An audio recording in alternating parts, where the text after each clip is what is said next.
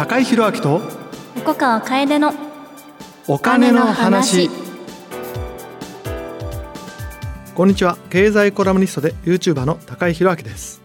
こんにちは優しいお金の専門家金融教育活動家として活動しています横川楓です。高井宏明と横川楓のお金の話。この番組は資産運用には関心があるけど何から始めていいかわからないそんな投資初心者に向けた金融教育番組です今日は9回目、はい、えー、勤労感謝の日、うんうんうん、11月23日、はい、11月23日といえばいい兄さんの日。いや今日の話にぴったりですね本当に、ね、いい兄さんの日にテーマは兄さんって何、はい、まるで狙ったかのようなんですけど 偶然だったんですよね。そうですね。まあでも今ね一番ホットな話題ですよね。うんまあ、皆さんも CM とかね、うん、えー、いろんなところで NISA のお話聞く機会があると思うんですけれども、まあ、全然なんだっけ？という方から、ちょっと勉強してみたけどもう一回おさらいしていきたい。という方まで、まあ、できれば楽しくお伝えできればと思います、はい、ゆとりのある人生を過ごすために大切なのはお金です。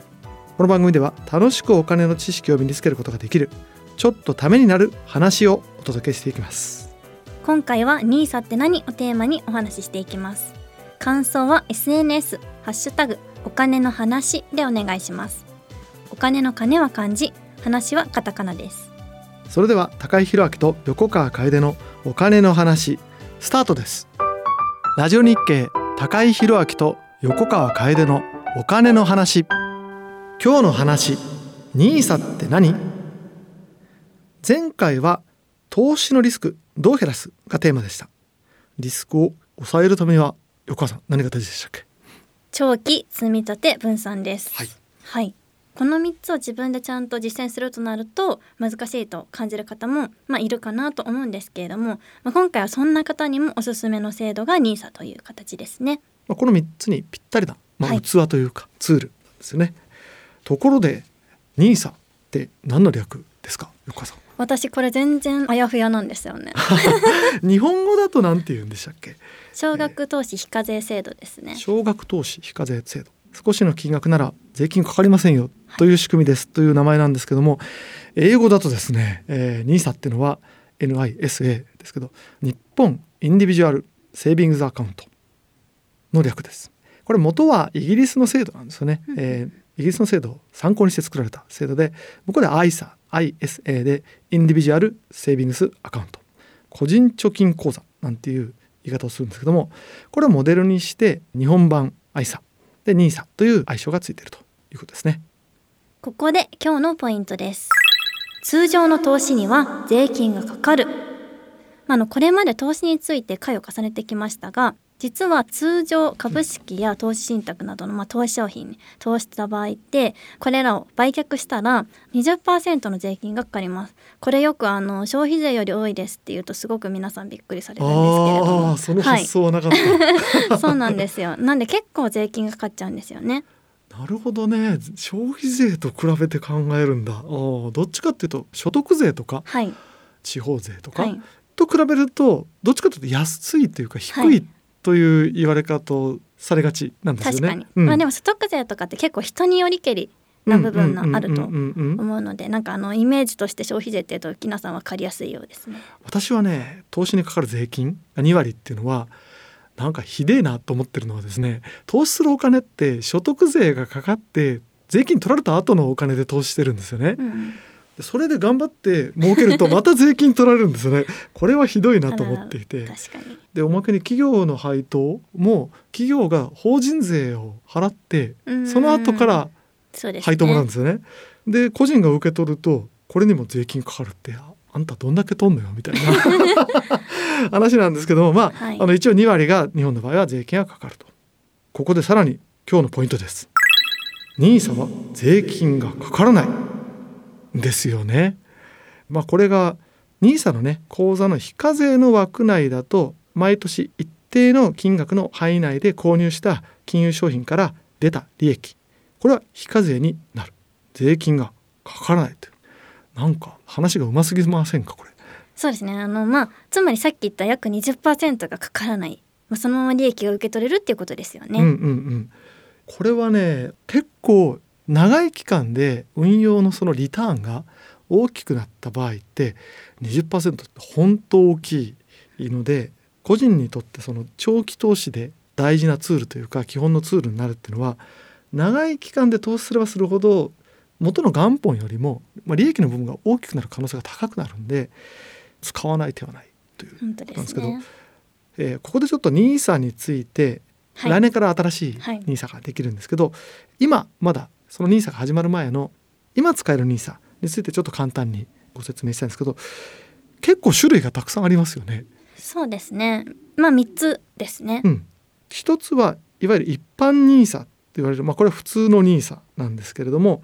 えー株式とか投資信託。これを年間120万円まで、えー非課税で購入できる。非課税でリターンが得られるっていう枠があるわけですね。これは5年間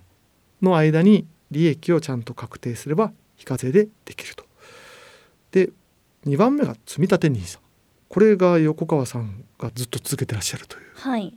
これどんな仕組みでしたっけ？これはあの一定の投資信託を年間40万円まで購入できて、まあ最大20年間課税で保有ができるという制度ですね。なんでやっぱ長期投資向きの、まあ、制度と言われてましたね。うんうん。はい。これはあれですよね。対象になってる投資信託が決まってるはい、あの金融庁があの長期積み立て分散に適したものを選んで、まあ、それだけになっているような形になります。うんうんうん。一般 NISA とのすごい大きな違いは非課税の期間が長いっていうことですね、一般 NISA の方はやっぱり5年なので、まあ、それでもあれかな。個人投資家の普通の過去のパターンでいうと割と長めの投資ではあるんですけれども、いわゆる長期投資っていうとやっぱ10年20年うん30年っていうタームになってくると思うので一般 NISA の方が少し短期決戦型。で積立 NISA は長い目で。でもう一つはジュニア NISA ですね。これもあの株式や投資信託。年間80万円まで。でこれは5年なんですよね。非課税の期間が。という仕組みが一応ありますと。残念なことにジュニアニーサは今年で終了となってしまうような形になります。うんうん、新 NISA ができた時にあれここはなくなっちゃうんだっていうんで少しがっかりした人が、まあ、いたようなんですけどもその分新 NISA の方は今の一般 NISA や積立 NISA に当たる部分がかなりパワーアップえーされてるのでこちらはちょっと後からまとめてご紹介したいと思うんですけれども話がうますぎますよねこれね。なんかどういう思惑でこんな美味しい制度ができたんでしょうか横川先生。まあ、大きく理由が2つあると言われていてこの番組でもあの政府が貯蓄から投資へという流れを推奨していると話ししましたが、まあ、預貯金で偏っている家計の金融資産を株式だったり投資信託などの、まあ、投資商品に動かそうとする政策の一つとして制度ができたと言われています。うんうんうん2つ目は、まあ、税金の優遇を目的に、まあ、投資商品をあの皆さんに買ってもらうことが期待されているようです。うん、なるほどね。まあ貯蓄から投資へっていうテーマはもうずーっと私が記者になってから言われ続けてきたテーマで、まあ、みんな言ってるけど全然進まないみたいなあ 話だったんですけどもこの受け皿をやっぱり作って本気でやろうという中で、まあ、NISA 自体もかなり前にできてますし積立 NISA2000 2018年18 1年月です。でじわじわとは増えてきたんですけどもやっぱ本腰をね入れてこの流れを強化しようと、まあ、いうことでいわゆる新 NISA が2024年から導入される、まあ、今日のもう一つのポイント。新 NISA は2024年1月から始まります。この新 NISA の目的っていうのは今のお話、ね、貯蓄から投資の流れにまあ沿ってさらにパワーアップしましょうってことなんですけど、パワーアップのね中身がねこれまた強力なんですよね。だいぶ変わりますよね。うんまず本当あの一つやっぱ大きいのが今まであの一般ニーサをやられてる方は積み立てニーサができなくて、うんまあ、積み立てニーサやってると一般ニーサができるどっちかしかできなかったのが、まあ、両方できるようになる併用できるようになるっていうところがまずすごく大きいかなと思っていて。うんうんうんうんやっぱ積み立てをしながら、まあ、株式投資も、まあ、非課税の制度の中で買うことができるっていうのは結構投資の選択肢っていうのが広がるのかなっていうのはうんうんうんう思ってんますね。あとね期間がね無期限になったっていうのが、これはすごく大きいですよね。一般 NISA って面倒くさい仕組みがありましたよね。5年ごとにロールオーバーっていうですね、はい、まあちょっと説明するのもうんざりする仕組みがあって、えー、まあ要はあの期限が決まってるんで期限が来たらどうすんの？って毎回考えなきゃいけなかったんですけれどもこれも本当自分自身のそのライフプランに合わせて本当に長期である人は30年40年やってもいいし、うん、あるところまでで、まあ、積み立て終わったら取り崩そうとか、うん、まあ、例えば住宅購入の資金をとりあえず投資で積み立てたいっていう人もマンション一戸建て買おうかなっていう時にはそこから頭金を下ろすなんてこともできますしそれぞれのライフプランに合わせて、まあ、期限を気にせずできるようになったっていうのはもうすごく大きな変化ですよね。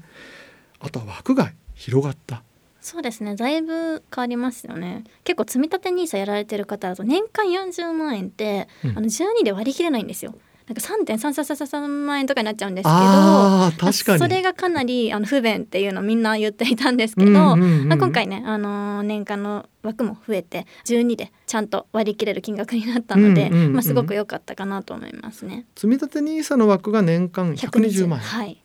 まあ、なかなかね毎月10万円っていうのはきついかもしれないですけれども、好きな、まあ、金額でね、やっていくにしてよ、うん、40万円だと少なかったって方にとってはいいんじゃないかなという感じですね。で成長投資枠って言われるものがその倍、はい、えー、240万円。両方合わせると360万円まで。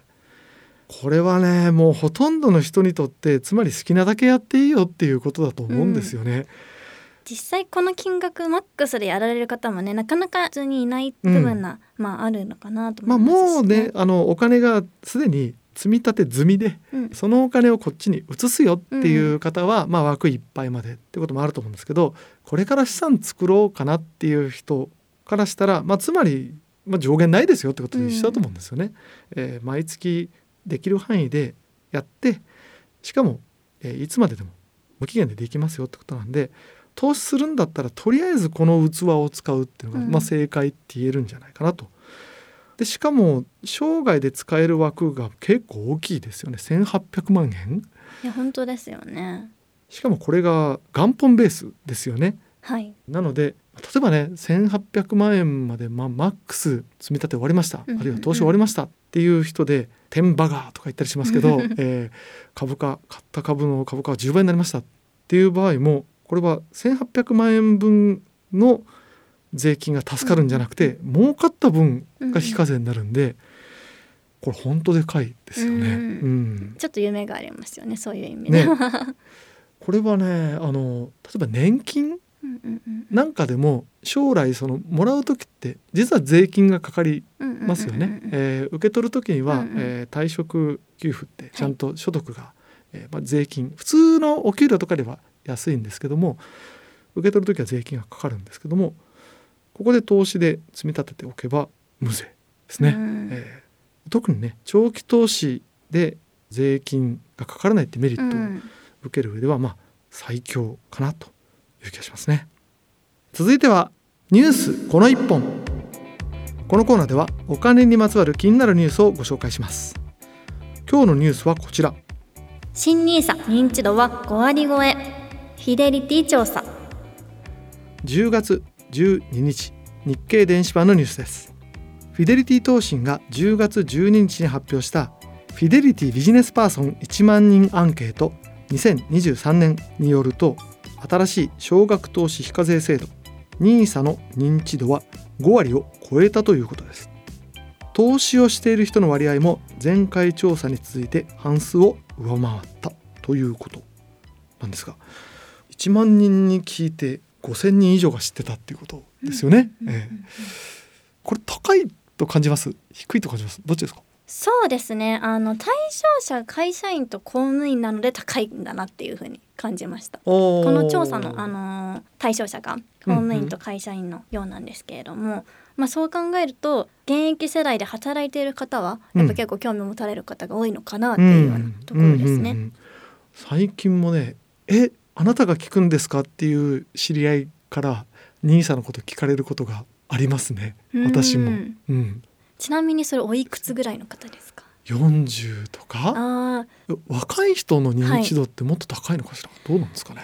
まあ、結構人によるのかなと思うんですけどやっぱ SNS とかで見かける機会は多いのかなと思います、NISA っていう文字自体は。やっぱ言葉を知ってる子は多いのかなっていうところと金融庁が発表してる一般 NISA と積立 NISA の口座開設数のデータみたいのがあるんですけど、うんうん。それ見てると積立 NISA は20代の方がなんか圧倒的に開設数が多くて一般 NISA の方が少ないんですけどとか20おーあと30代も結構積立 NISA の口座開設数が多くてとか、まあ、結構その若い方で最初のステップみたいな意味で NISA のこと考えられてる人が多いんじゃないかなと思いうんますね。うんうんうんでもあれかな。結構バイアスかかってると思うんですけど私の周りは多分ほぼ9割方知ってるなっていう感じが するんでまだ浸透してないところもあるんだなっていう、うん、まあこのね NISA のあの認知度向上うん。にこのポッドキャストも微力ながら、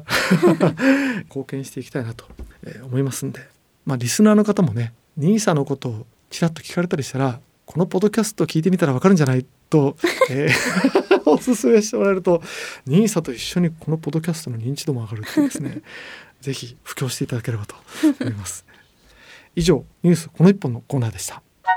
ラジオ日経高井宏明と横川楓のお金の話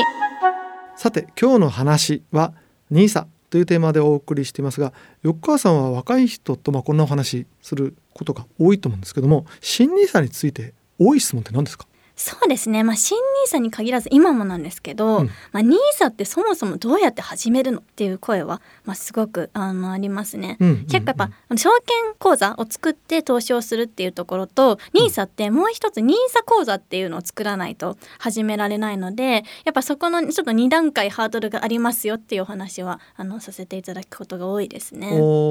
証券口座をもう持ってるっていう人？はい、そこから NISA 始めるっていうパターンと、えーそもそも NISA やりたいから証券口座作るっていうパターンがあると思うんですけど、はい、印象としてはどっちが多そう？ニーサやりたいからの方が多いかなと思います。あいきなりあやっぱりそうなんだ。はい、多分証券口座を作るきっかけになってるニーサが。ああ、うんなるほどね。まあじゃあもう本当投資デビューするっていう、うんうんうんうん。まあこの口座作るっていうのは実は結構まあ面倒くさいって言うとあれなんですけど 時間かかるんですよね。そうですね。ちょっと一ヶ月ぐらいニーサ口座をね開設するのかかってしまうので、ちょっと待ち時間が発生してしまうんですよね。これはねすごくその税金が、ね、免除されるっていう有利な仕組みなんで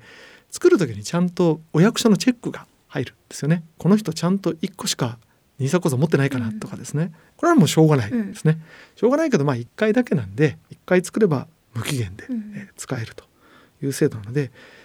まあ、そこのハードルだけは頑張って超えていただきたいなと思います。であとね1月からなんで2ヶ月はい。弱、えはい1ヶ月弱なのか、うんえーこれが流れる頃には。でまああの割とね私使い勝手がいい仕組みに新 NISA は変わったなっていうね、使いやすくなったなっていう気はするんですけどもさまさりとてやっぱり割と誤解しやすいねうんつまずきポイントみたいなのがあると思うんで、そこをちょっとね、まあ、おさらい的にお話ししたいなと思うんですけどもまず一つはあれかな今のその講座を作んなきゃっていう話で言うとはい。もう今 NISA をやってる人はい。は、もう一回面倒くさいことはしなくていいってことですね。そうですねあの今ある NISA 口座のあの証券会社証券口座のところに新 NISA の口座も自動的に作られる形になるので、うん手続きはいらないような形になりますね。うんうんうんうん。ここはあれかな？割と誤解してるというかもう一回やらなきゃと思ってる人もいる。まあなんか何かしらあるんじゃないかみたいな。まあ、実際でもそのどうやって画面ができるとかってあのまだ発表とかされてないので、うんうんうんなんか漠然としてどうなるんだろうっていうのはあるのかなって思いますね。うんうんうんうんうん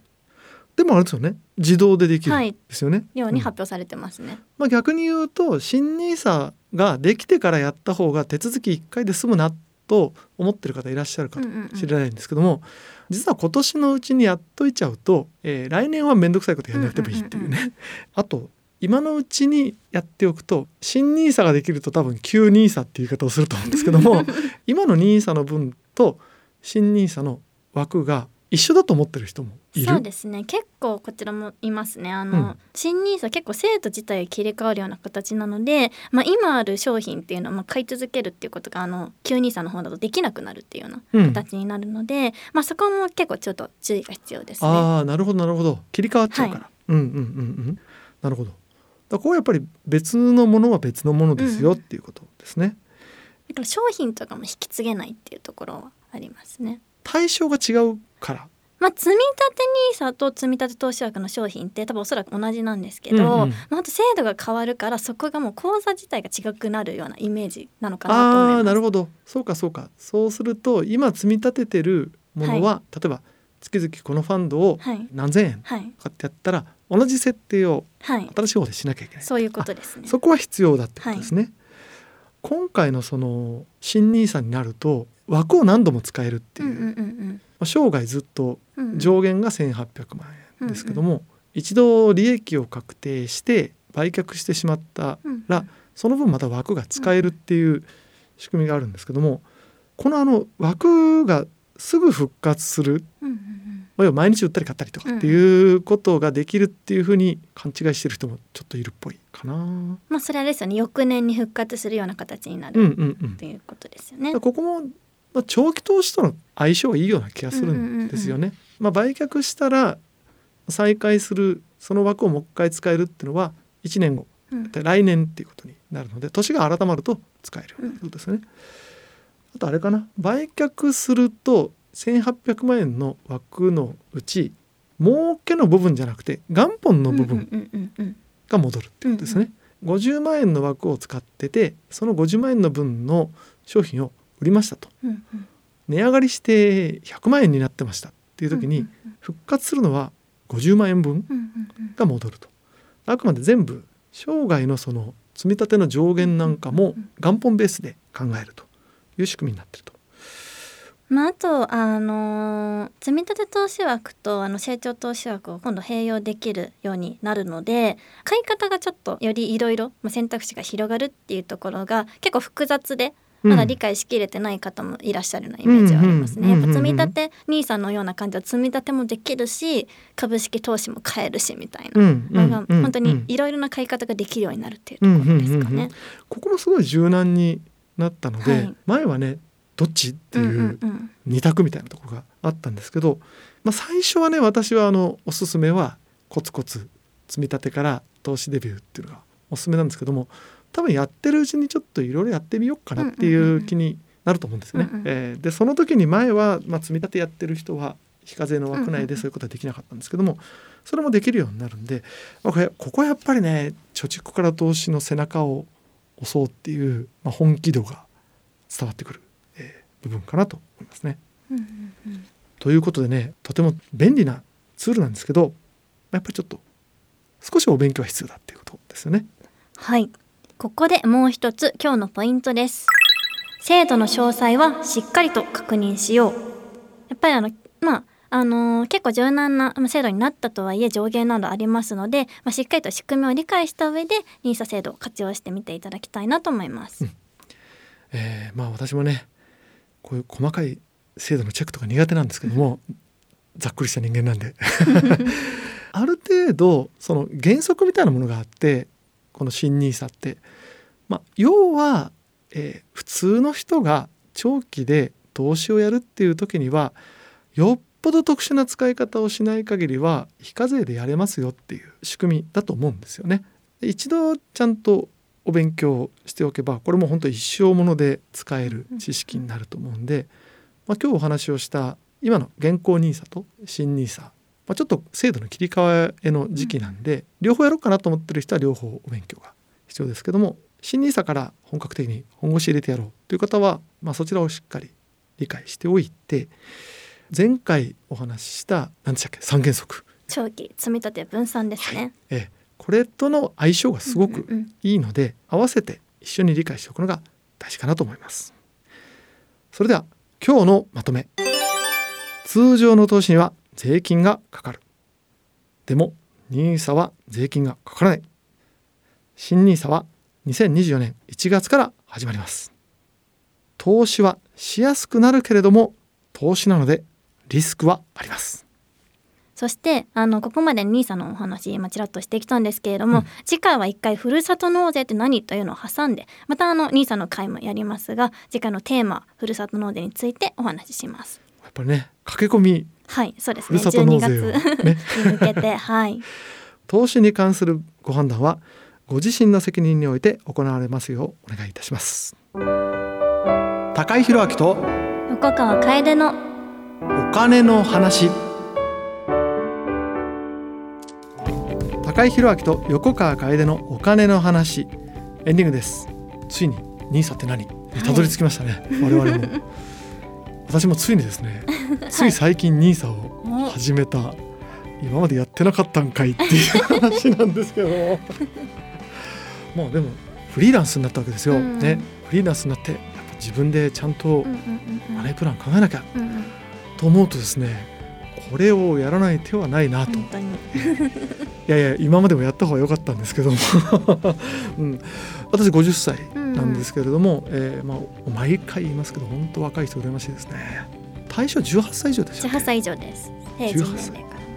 18歳からだって65歳までやったら何年やるんでしたっけ？すごいですね。すごいですよね、はい、50年ぐらいです約。ねえ、うん、まあ、今時ほら年金の受給70歳まで伸ばすとみたいな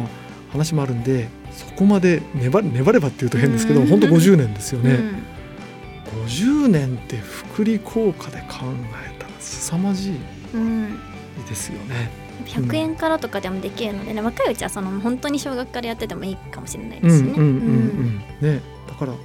講座作るだけでも早くでまあできればねちょっとだけでもやると、うんうんうん、リターンっていう意味でも福利効果が大きいんですけど投資経験がすごく長くなるっていうのが僕は大事だなと思っていて、